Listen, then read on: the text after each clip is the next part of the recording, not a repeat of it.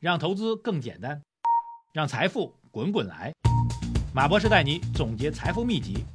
欢迎收听《财经马红漫》。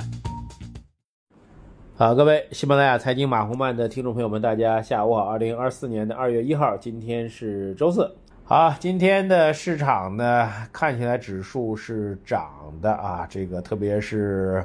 深成指涨零点三四，创业板指数涨了百分之一啊，但是之前一直护盘的上证指数今天放弃抵抗，下跌了百分之零点六四。但个股方面呢，并没有今天二月一号看似的开门红吧？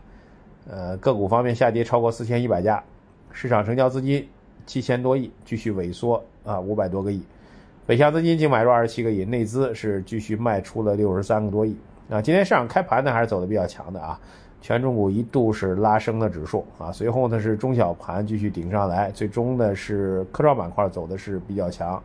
涨幅比较居前的是光模块和光伏，就是新能源和这个人工智能啊，这是两个比较硬的板块，但个股方面还是普跌的啊。今天市场当中从热点来讲出现了明显的转化，前期一直扛着上证指数不让上证指数跌的主要的品种，就我们说中字头的公司今天是全线大幅度回落啊。我觉得这是件好事啊！这个中字头公司过度扛着，导致上证指数出现明显的失真。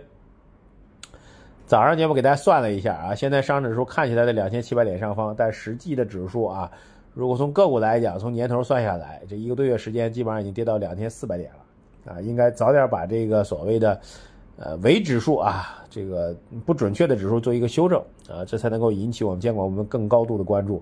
实话说，给大家说，现在上证指数真实来讲，从个股的中位数来讲，基本上已经跌到两千四百点了，是跌得相当之惨啊。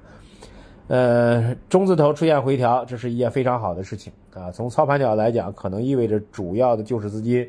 重新回到了创业板板块啊，这个科创类板块啊。而且今天科创板板块也是我们比较关注的，我们认为是未来反弹空间会比较大，反弹能弹度弹性也比较强的，所以今天要敲黑板啊。今天虽然指数。